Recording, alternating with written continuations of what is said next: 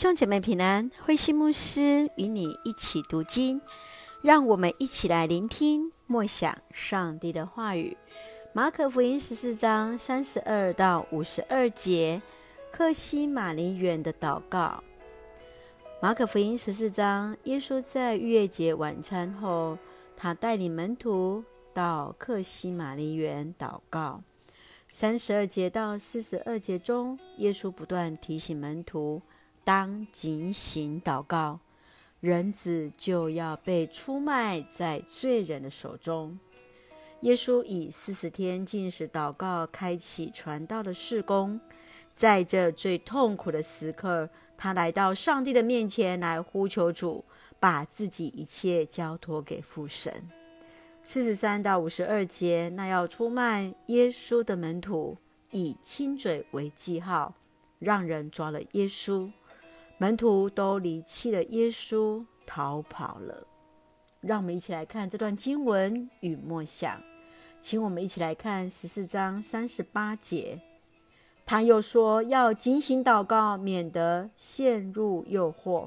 你们心灵固然愿意，肉体却是软弱的。”耶稣即将面对十字架，内心甚是悲痛。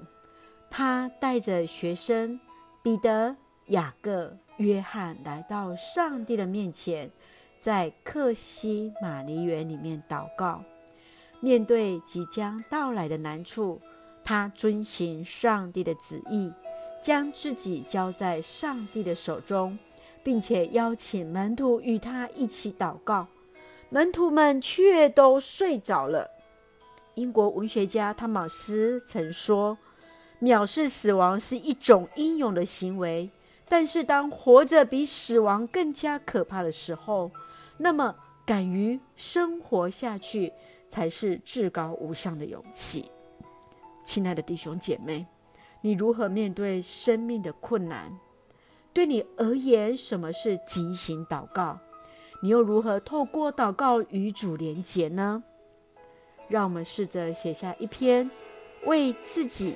与家人软弱的代祷祷告词吧，求主帮助我们来纪念这克西马尼园的祷告，一起用十四章三十六节作为我们的金句。阿爸，我的父亲啊，你凡事都能，求你把这苦杯挪去，可是不要照我的意思，只要照你的旨意。求主帮助我们。是的，在上帝凡事都能。然而，不是照我们的意思，而是照上帝的旨意啊！一起用这段经文来祷告。亲爱的天父上帝，感谢上帝丰盛的慈爱，从主的话语领受恩典与力量，赐给我们生命的主。谢谢你用宝血洁净我们的罪。求主赐下勇气，使我们不看问题过于看重我们的生命，因为有主同行，我们就能勇敢活着，见证主的爱。感谢主恩待弟兄姐妹身心灵健壮，赐福我们的国家台湾有主的掌权，使我们做上帝恩典的出口。感谢祷告是奉靠主耶稣的圣名求，阿门。弟兄姐妹，愿上帝的平安与你同在，大家平安。